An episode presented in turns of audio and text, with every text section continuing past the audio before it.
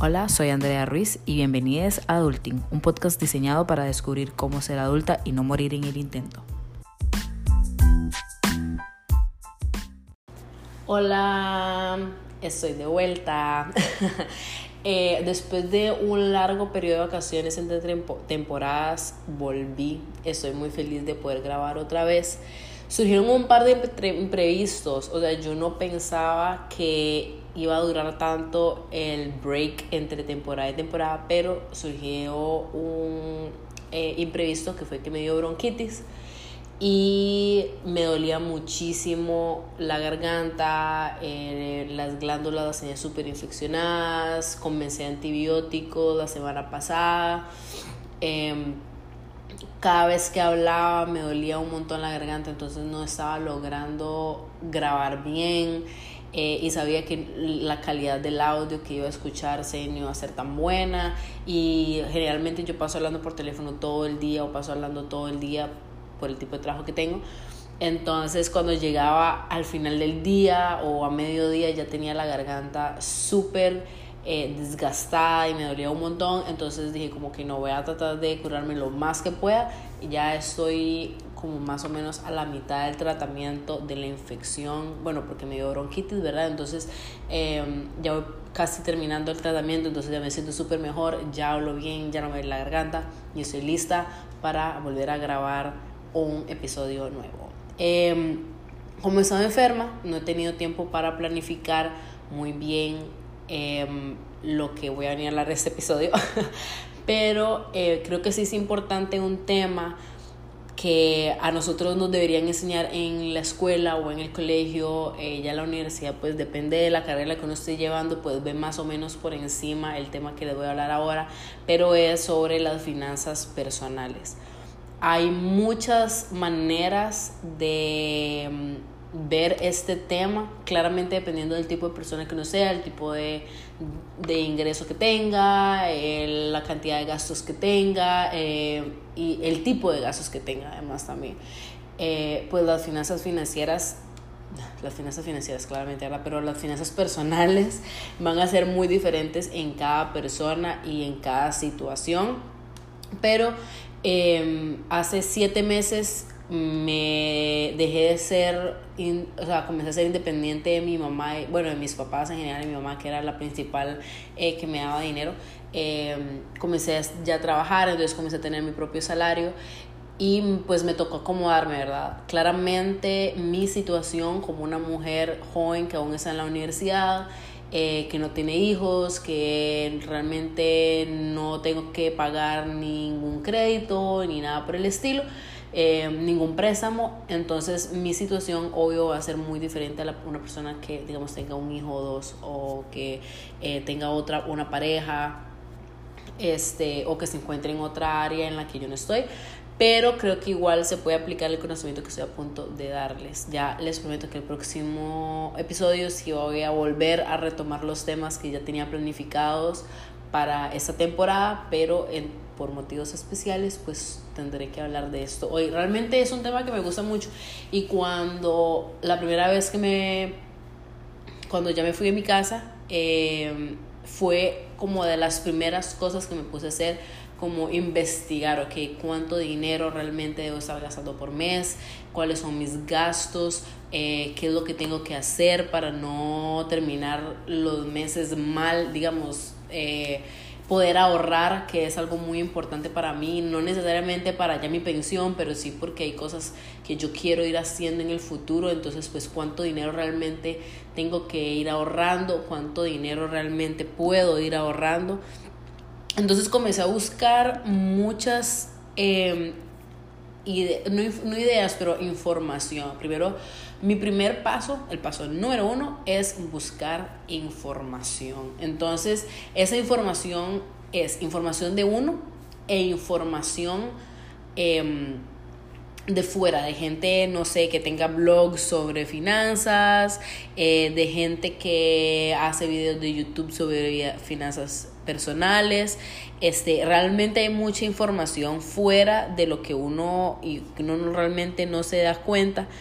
Este, hay una chica en YouTube que hace videos sobre eh, vivir básicamente como en budget, que en inglés es como em, un presupuesto que se llama Budget Mom, si no me, si no me equivoco. Ve, ahorita voy a buscar.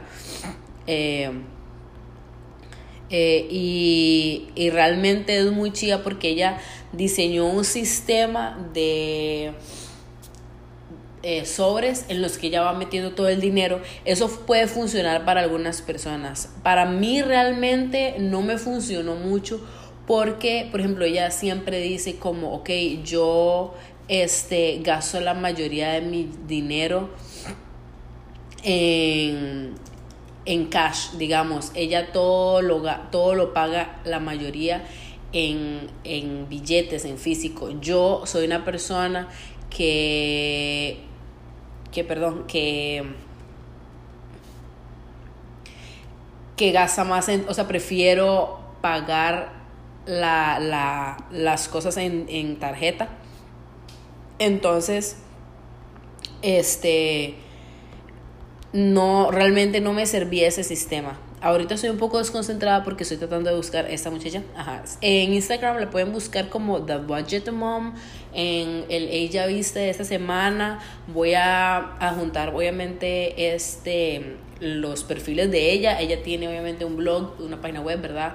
Este tiene un, una página de YouTube, un canal de YouTube y tiene una página en Instagram donde vienen como todas las cosas este, chivas que ella hace en su, pues en su programación financiera. Este, ella vende un libro o tiene varios libros especiales en donde ustedes pueden ir haciendo como los presupuestos de cada mes, eh, cuáles son los tracking eh, de sus gastos eh, y todas esas cosas. Entonces es bastante, bastante lindo. y yo me comencé a basar en eso para eh, ir montando lo que yo iba a hacer en, en materia de finanzas personales. Uno siempre tiene que encontrar un sistema que le funcione a uno. Hay cosas de unos sistemas que nos van a funcionar a nosotros, hay otras cosas que no. Entonces, digamos, en el sistema de ella, efectivamente hay cosas que yo decidí agarrar y modificarlas. Entonces, más adelante les voy a ir comentando un poquitito más. Entonces empecemos con la parte de la información. Esa parte de buscar diferentes em, métodos de finanzas personales, eh, de buscar, pero ok, me sirve más llevarlo a mano como una cuenta normal o me sirve más llevarlo en un Excel que ya pues yo manejo bastante este, vos decís, ok, me, se me facilita mucho más hacerlo en Excel porque tengo un buen manejo básico de lo que es el Excel y usar plantillas y fórmulas y todo lo demás. Entonces prefiero usar Excel. Eh, o llevar un cuadernito y nada más ir apuntando. Todas las cosas o todas las maneras son válidas. Eh, siempre y cuando pues te funcionen y al final de mes puedas hacer el cierre. Yo en mi computadora, que es lo que uso para llevar el tracking, tengo tres tabs. Tengo el tab de presupuesto personal por mes, tengo un tracker de gastos y tengo un flujo de, de caja, obviamente mensual. Entonces, em, varias cosas que me han ayudado para eh, hacer mi presupuesto fue, primero el primer mes que recibí mi salario, anoté en un cuaderno que me dieron esta cantidad de dinero este mes y voy a comenzar a escribir cada uno de los gastos que voy a ir teniendo. O sea, eso incluye desde pagar el teléfono celular hasta eh, cada taxi, cada Uber, cada, cada moneda que gasto cuando tengo que agarrar un bus y tengo que pagar un pasaje de bus.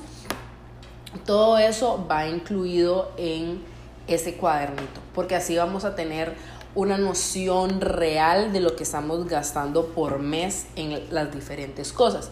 Y esto no solamente nos va a servir para ir viendo cuáles son nuestros gastos, sino que también nos va a servir para ver cuáles de estos gastos realmente son necesarios. Estoy gastando 35 mil colones en Uber al mes. ¿Eso realmente lo puedo eliminar? ¿No lo puedo eliminar? ¿Cuáles son mis condiciones para eliminarlo? Entonces, por ejemplo, yo vivo en un lugar en donde me queda muy fácil caminar a las paradas de buses para ir a la universidad, me queda muy cerca de la, del trabajo, me queda muy cerca del gimnasio. Entonces son distancias caminables, es un kilómetro y medio, un kilómetro que duró 15 minutos caminando. Y entonces no tengo que agarrar bus, no tengo que agarrar taxi, no tengo que agarrar Uber, a menos que sea una circunstancia especial. Entonces, por ejemplo, hay veces donde salgo muy tarde del trabajo, entonces prefiero irme en taxi o en Uber porque me siento un poco más segura, pero no son muchas las veces que salgo tan tarde del trabajo. O muchas veces antes eh, me tenía que desplazar de cuando estaba en la UCR, salía muy justa con respecto al bus que tenía que agarrar para irme a mi casa. Entonces definitivamente tenía que llamar un taxi porque no iba a llegar a tiempo y no no iba a poder llegar a mi casa. Entonces, ese es el paso número uno. Eh, si se les complica tal vez un poco llevar un cuaderno a todo lado o eso no es algo necesariamente que les guste, en el App Store, independientemente del teléfono que ustedes tengan, sea Android o sea iOS, pueden eh, descargar aplicaciones en donde ustedes pueden hacer su presupuesto dentro de un app. Pero para eso de los gastos y llevar como el... Eh, la lista de los gastos que van teniendo por ese primer mes para ver cuáles son sus hábitos de gasto. Entonces hay aplicaciones como por ejemplo Wallet, que yo la tengo en mi teléfono, es muy buena, es muy simple y realmente es la aplicación es para lo que es, digamos, no te ofrece como un montón de herramientas que no vas a utilizar, es lo que es. Entonces te permite tener hasta tres cuentas eh, digamos que vos tengas tres tarjetas eh, de débito o de crédito, lo que sea, entonces vos vas anotando cada gasto o cada ingreso que vas teniendo en esa tarjeta respectivamente. Entonces eso también es una muy buena manera de llevar eh, el, el, el track de tus gastos o el hábito de tus gastos. Entonces, eso como primer paso. El segundo paso, una vez que ya tenemos todos los gastos del mes, vamos haciendo como esa eh, la categorización de esos gastos. Entonces, eso nos va a servir para luego cuando montamos nuestro presupuesto en un Excel o en un cuaderno o en un cuaderno de cuenta, em, podemos tener divididos diferentes gastos que tenemos. Entonces, eh, vamos a, ustedes, hay diferentes categorías en las que ustedes pueden este, hacer sus, sus, sus eh, pueden acomodar sus gastos. Em, pueden, por ejemplo, vamos a buscar aquí en el de Budget Mom cuáles son los diferentes gastos que ella tiene, digamos, o las diferentes em, facturas que ella tiene que ir pagando. Entonces, por ejemplo, ella tiene seis categorías. Ella tiene la categoría de gastos de la casa, digamos, como servicios así. Eh, tiene gastos para comida. Eh, tiene otra para cosas de belleza como el salón, irse a hacer las uñas, eh, arreglarse el pelo. Luego tiene otro para el combustible del carro eh, luego para salidas y entretenimiento y gastos varios. Entonces ella tiene esas seis categorías. Ustedes pueden hacer las categorías que quieran, con los nombres que quieran. Las categorías que yo tengo son eh, los gastos personales, los gastos en transporte, los gastos en comida, los gastos en cuidados personales y en entretenimiento. Son cinco gastos en total. Cuando yo veo la lista de gastos que yo tengo, puedo ir haciendo las diferentes categorías y también puedo ir viendo que qué gastos estoy dispuesta a ir recortando y decir, ok, ya no más, no voy a gastar más en esto porque la verdad es que eh, es una pérdida de dinero que ese dinero lo puedo ir ahorrando. Tengo una categoría extra que no es un gasto, sino que se vería como una inversión, que efectivamente es una inversión, que es la categoría de ahorros. Yo sé que cada mes tengo que ir guardando un 10% de mi dinero. Entonces, no importa si ese día, yo tengo un salario base, pero yo eh, tengo un trabajo en el que me gano una comisión dependiendo de la venta que yo haga. Entonces, yo sé que del total, si ese mes gasté, si ese mes gané 200 mil colones, pues irán 20 mil colones al fondo de ahorro pero si gané 300 mil colones ese mes, irán 30 mil colones al, fondo de ahorro. Entonces es muy flexible porque no me estoy cerrando a un solo, em, a un, una sola cantidad.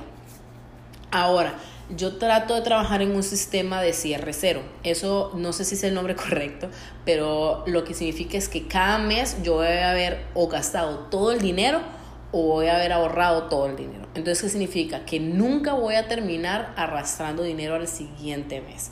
Entonces, si este mes me pagaron, por ejemplo, 200 mil colones, al final del mes en todas mis cuentas va a estar 0, 0, 0, 0, 0.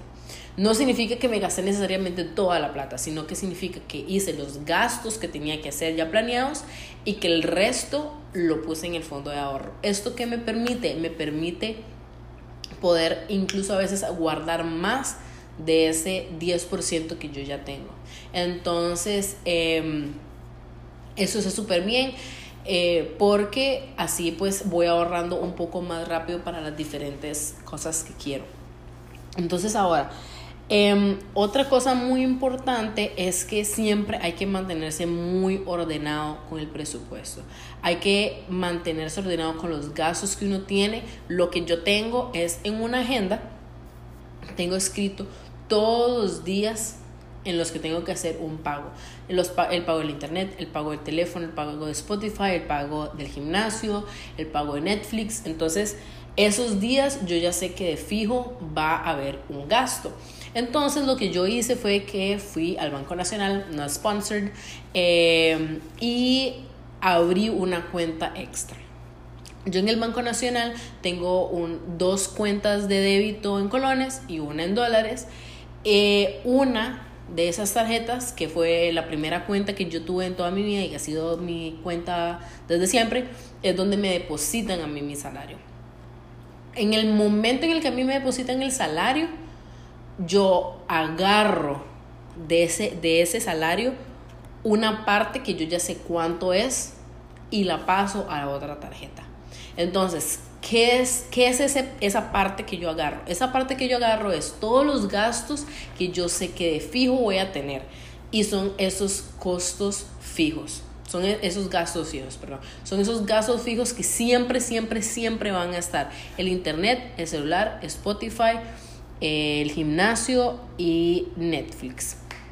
Este, incluso eh, hay meses en los que yo tengo que ir a San José por citas médicas, entonces cuando es ese mes en mi presupuesto en Excel, yo añado el psicólogo, nutricionista y pases al Pulmitan o los pases que necesito llevar para San José.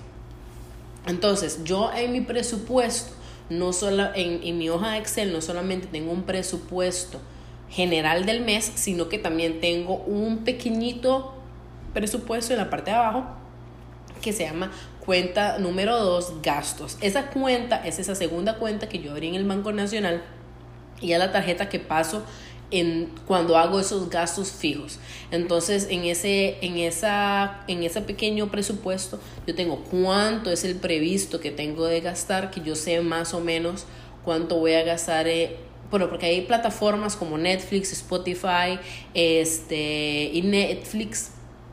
Eh, Spotify, Netflix y el Internet, que son presupuestos que siempre van a variar un poco porque, por ejemplo, el Internet se hace en dólares, entonces depende de cómo se comporte el dólar, el día que me hagan la facturación va a cambiar por unos cuantos... Eh, 100, 100 colones, 200 colones, 300 colones. Eh, igual en Netflix, Spotify, como se pasa en dólar, o sea, cuando se pasa el cobro es en dólares, pero mi tarjeta es en colones, entonces dependiendo de cómo es el tipo de cambio, igualmente em, va a variar un poco. Pero yo ya sé más o menos cuánto tengo que apartar para cada uno de esos gastos. Eh, pero digamos, el gimnasio yo sé que siempre me va a costar la misma cantidad, el psicólogo siempre me va a costar la misma cantidad, el nutricionista también, los pases del pulmita más o menos igual. El celular a veces puede variar un poco, pero no, no es algo exagerado, no es que un día, un mes pagué 14 mil colones y al siguiente pasé a 8 mil, o sea, eso, eso no pasa. Entonces, eso me sirve para ya tener un previsto y decir, ok, el previsto de este mes son 65 mil colones y eso va a ser el gasto real. El real para ver esa diferencia de, ok, yo tenía planeado pagar, por ejemplo, 10 mil colones en celular y en realidad me vino en 9100. Entonces, pues hubo esa varianza. Entonces yo ya saco de una vez ese dinero y ya sé que ese dinero no lo puedo tocar porque es dinero que es para esos gastos. Esa tarjeta siempre, la mayoría de las veces termina en cero o con 100 colones o con las pequeñas diferencias que haya entre, entre los entre los diferentes en, en, las cuentas que les comentaba antes que se pasa en dólares o que a veces puede variar un poquito más. Entonces eso me ayuda mucho a siempre tener ese dinero y que yo sé que definitivamente voy a lograr pagar esas cuentas y que no va a llegar a mitad del mes y yo ando buscando a ver cómo hago para pagar el celular. Eh, entonces yo en mi cuenta, en, en la plantilla que yo utilizo de Excel, tengo las diferentes categorías y tengo un costo previsto y el costo real y cuál es la diferencia en ese costo entre esas dos, entre esas dos cantidades. Entonces yo pongo que de internet yo sé que más o menos pago como entre 20 y 21 mil colones todos los meses. Pero a veces me puede llegar un poquito más alto, a veces me puede llegar un poquito más bajo porque depende del dólar. El celular, la mayoría de las veces siempre prevengo que me va a llegar a 10 mil, a veces me llega a 9, a veces me llega a 8 entonces me ahorro pues esos dos mil colones y esas, y esas pequeñas diferencias pueden ir al fondo de ahorro o al fondo de inversión que ustedes tengan. Eh, los diferentes bancos ofrecen diferentes servicios para ahorrar. Eh, el Banco Popular, eh, bueno, el Banco Nacional, perdón, tiene el fondo de inversión, que yo tengo dos, tengo uno en dólares y uno en colones. El de colones claramente va a generar muchísimos más intereses que el de dólares. Eh, entonces lo que yo hago es que de ese 10%, 5% va siempre al de colones y el otro 5% siempre va al de dólares. El fondo de inversión me gusta mucho porque es muy flexible, puedo sacar dinero si necesito de emergencia, eh, no, me, no me hacen ninguna penalización si yo necesito sacar dinero como pasaría en... en los certificados de largo plazo que no pone dinero y tiene que esperarse todo un año y no la puede tocar y si la tiene que tocar le hacen una penalización. Entonces eh, es, es muchísimo más fácil por lo menos para lo que yo necesito en este momento. Y pues así hago con todas las categorías de los diferentes em, gastos que yo voy teniendo en el mes. Entonces este eso me facilita mucho a mí poder ir acomodando mis gastos y, ir viendo que cuánto dinero me, estoy permitiendo gastar al mes. Ahora, yo tengo los trackers de gastos que me ayuda para ir viendo que, que yo sé que fijo voy a gastar esta cantidad de dinero en mis gastos fijos pero cuáles son mis gastos extra, porque es ahí donde uno tiene que tener cuidado, ¿verdad? Entonces uno a veces ni siquiera se da cuenta, entonces una comida por aquí, una comida por allá, un Uber Eats por aquí, un Uber normal por acá, em, que se compró un short, que se salió a comer, que se compró un labial, que todas esas cosas van acumulando y a veces uno pues termina el mes y no tiene nada. Entonces, eh, uno puede terminar el mes cómodamente hasta ya eh, la fecha de pago. Entonces, yo en otra hoja de Excel, en el mismo documento, tengo una hoja, una, una, una hoja así, en donde está la fecha, en donde dice el gasto, la cuenta, y cuando me refiero a cuenta es si lo hice en mi, si pasé en mi tarjeta normal donde me depositan mi dinero o si la pagué con mi cuenta de gastos.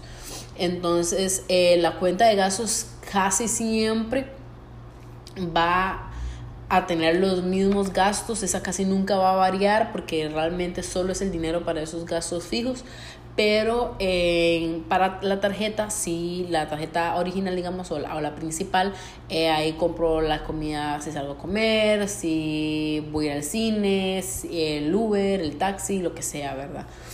Este. Entonces es muy importante también ir categorizando esos gastos. Entonces, pues le pongo el nombre de la transacción, eh, digamos, en lo que saldría reflejado si yo me meto a ver los movimientos de mi tarjeta. Eh, y luego la categoría, que son, digamos, el fondo de ahorro, si son servicios personales, si es cosas para diversión, digamos, que son como pues, los gastos, si voy a salir a comer, si me compré algo para mí. Eh, si salgo de salud, si tuve que ir al psicólogo, si tuve que ir al nutricionista, si me tuve que ir a comprar eh, toallas o si me tuve que ir a comprar alguna pastilla, eh, si me tuviera que comprar desodorante, em, transporte, digamos, si tuve que pagar Uber, si tuve que pagar ir a Permittance y lo que sea. Entonces, eso me sirve mucho para poder ir viendo cuáles son realmente mis gastos durante el mes, todos, todos, todos, los variables y los fijos. Y por último, tengo lo que es el presupuesto de flujo de caja. Entonces, un flujo de caja es la diferencia o es como ver por completo los ingresos contra los gastos y ver al final cuánto es que te va a sobrar cada mes. Como yo les había dicho, eh, siempre trato de terminar en cero. Si no termino en cero, todo lo restante lo paso al fondo de ahorro. Siempre trato de ahorrar más de lo que yo espero. Digamos, espero ahorrar siempre más de ese 10% que yo estoy esperando ahorrar. Eh, entonces tengo muy detallados cuáles son los diferentes ingresos que voy teniendo, mi salario base más las comisiones y luego igualmente tengo eh, mi detalle de ingresos o mi detalle de gastos. Entonces tengo las mismas cinco categorías más las inversiones que es el 10% y, eh, o más y eso me va a dar pues un total de ingresos y con la formulita que tenga la, la plantilla o que yo le ponga me va a tirar cuál va a ser mi saldo neto. Eh, entonces, pues ese saldo neto yo lo puedo utilizar o para gastarlo o lo puedo ahorrar. Sí es importante, creo, tener muy claro, no necesariamente en qué uno, para lo que es lo que uno está ahorrando, pero sí tener claro hacia dónde se dirige con, con tus finanzas financieras. Entonces, eso, esas, cuál, más o menos tener claro qué es lo que te gustaría hacer con ese dinero por qué estás ahorrando, por qué estás haciendo esto, porque eso te va a mantener on track o como cualquier otra cosa te va a mantener motivado. Em, si es porque te quieres comprar un carro, porque te quieres ir de tu casa, porque te quieres ir a viajar, porque em, te quieres comprar un teléfono, por la razón que sea, eh, sí es importante como tenerlo más o menos eh, ok, ese dinero para qué me va a servir.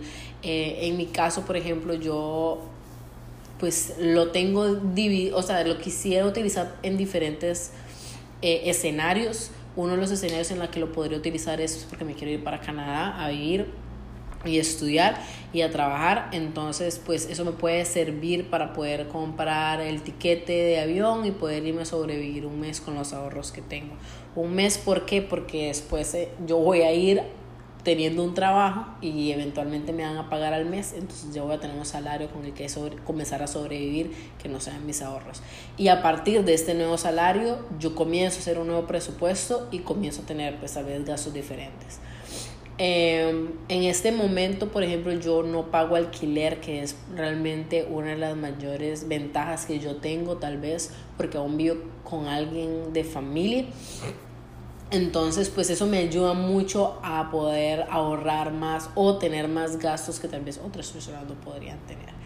Em, otra de las cosas en las que tal vez quiero usar mi ahorro es que estoy tratando de tener un trabajo en San José, en una empresa en la que realmente quiero trabajar, entonces pues poder ir ahorrando hasta que eventualmente me den este trabajo significa poder pagar mudanza, poder pagar alquiler, poder pagar comida, por lo menos sobrevivir un mes hasta que me llegue mi primer salario. Y ya con ese primer salario pues vuelvo a hacer lo mismo, ¿verdad? Un nuevo presupuesto porque voy a tener nuevos gastos, voy a estar viendo en otro lugar, eh, los precios van a ser diferentes con respecto a donde yo vivo ahorita. Eh, voy a estar mucho más cerca de mis amigos y amigas, entonces eso tal vez implique salir un poco más de lo que salgo aquí en Liberia, porque aquí en Liberia realmente eh, no están nunca.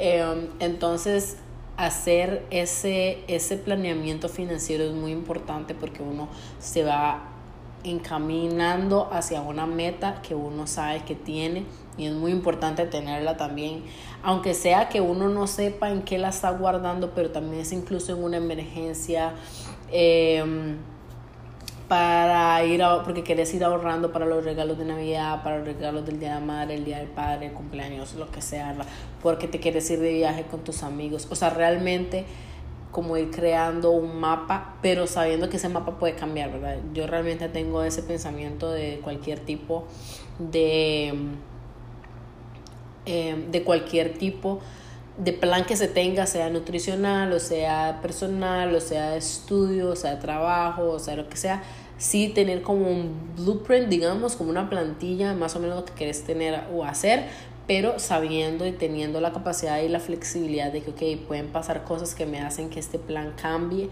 entonces em, estoy dispuesto o quiero o quiero tener la habilidad para poder decir que no solo me voy a empeñar en algo, en hacer algo cuando puede ser que este otro camino que se me está abriendo en la vida eh, me lleve a otro lugar y disfrutar el proceso. A mí realmente eh, me hace mucha ilusión cada vez que me pagan poder sentarme en la computadora y hacer mi presupuesto y, ir haciendo todos los pagos porque realmente es muy empoder. Eh, me siento muy empoderada cuando lo hago porque digo como este es el dinero por el que trabajé todo el mes y me lo merezco y me lo gané y todas las cosas que les estoy pagando las estoy pagando yo, no me las está pagando nadie.